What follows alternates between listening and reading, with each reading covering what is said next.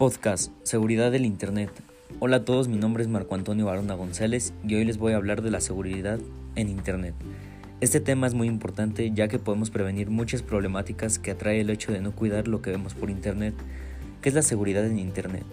La seguridad en Internet son todas aquellas precauciones que se toman para proteger todos los elementos que hacen parte de la red, como infraestructura e información que suele ser la más afectada por delincuentes cibernéticos.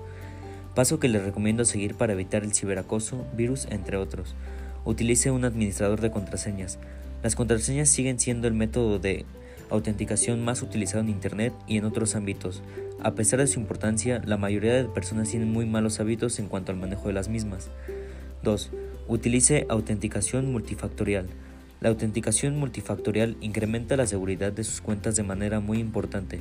Ya son muchos los proveedores de servicio como Google, Microsoft, Apple, Amazon, bancos, gobierno, etc., que han adoptado este método. Algunos lo ofrecen de forma obligatoria, pero otros de forma opcional. 3. Mantenga sus, sus dispositivos actualizados. Los fabricantes de computadoras, tabletas celulares y otros dispositivos, así como las empresas desarrolladoras de software, constantemente mejoran sus productos por medio de actualizaciones, pero, pero más importante aún es que dichas actualizaciones arreglan defectos, pulgas o vulnerabilidades que existen en el producto. 4. protéjase con un buen antivirus. Los antivirus son aplicaciones que se instalan en los, en los, dispositivos para monitorear y detectar posibles contagios de software malignos, malware, que pueden causar daños al usuario. Tipos de ataques cibernéticos. ¿Cuáles son los principales ataques cibernéticos? 1. Brute force, entre paréntesis fuerza bruta. El ataque de fuerza bruta consiste en probar muchas contraseñas con la esperanza de adivinar la clave correcta. El criminal utiliza recursos computacionales para automatizar este proceso y, y de esta forma realizar miles o inclusive millones de intentos por segundo. Su método para generar contraseñas es normalmente aleatorio.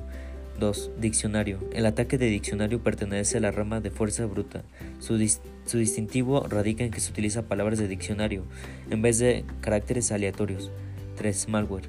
El malware es todo tipo de programa maligno que es instalado en un dispositivo, sea una computadora, tableta, móvil, etc., sin el consentimiento del dueño y que tiene el objetivo de causar algún daño, como por ejemplo virus, el gusano, los troyanos, scareware, adware, y son todos. Gracias por su atención.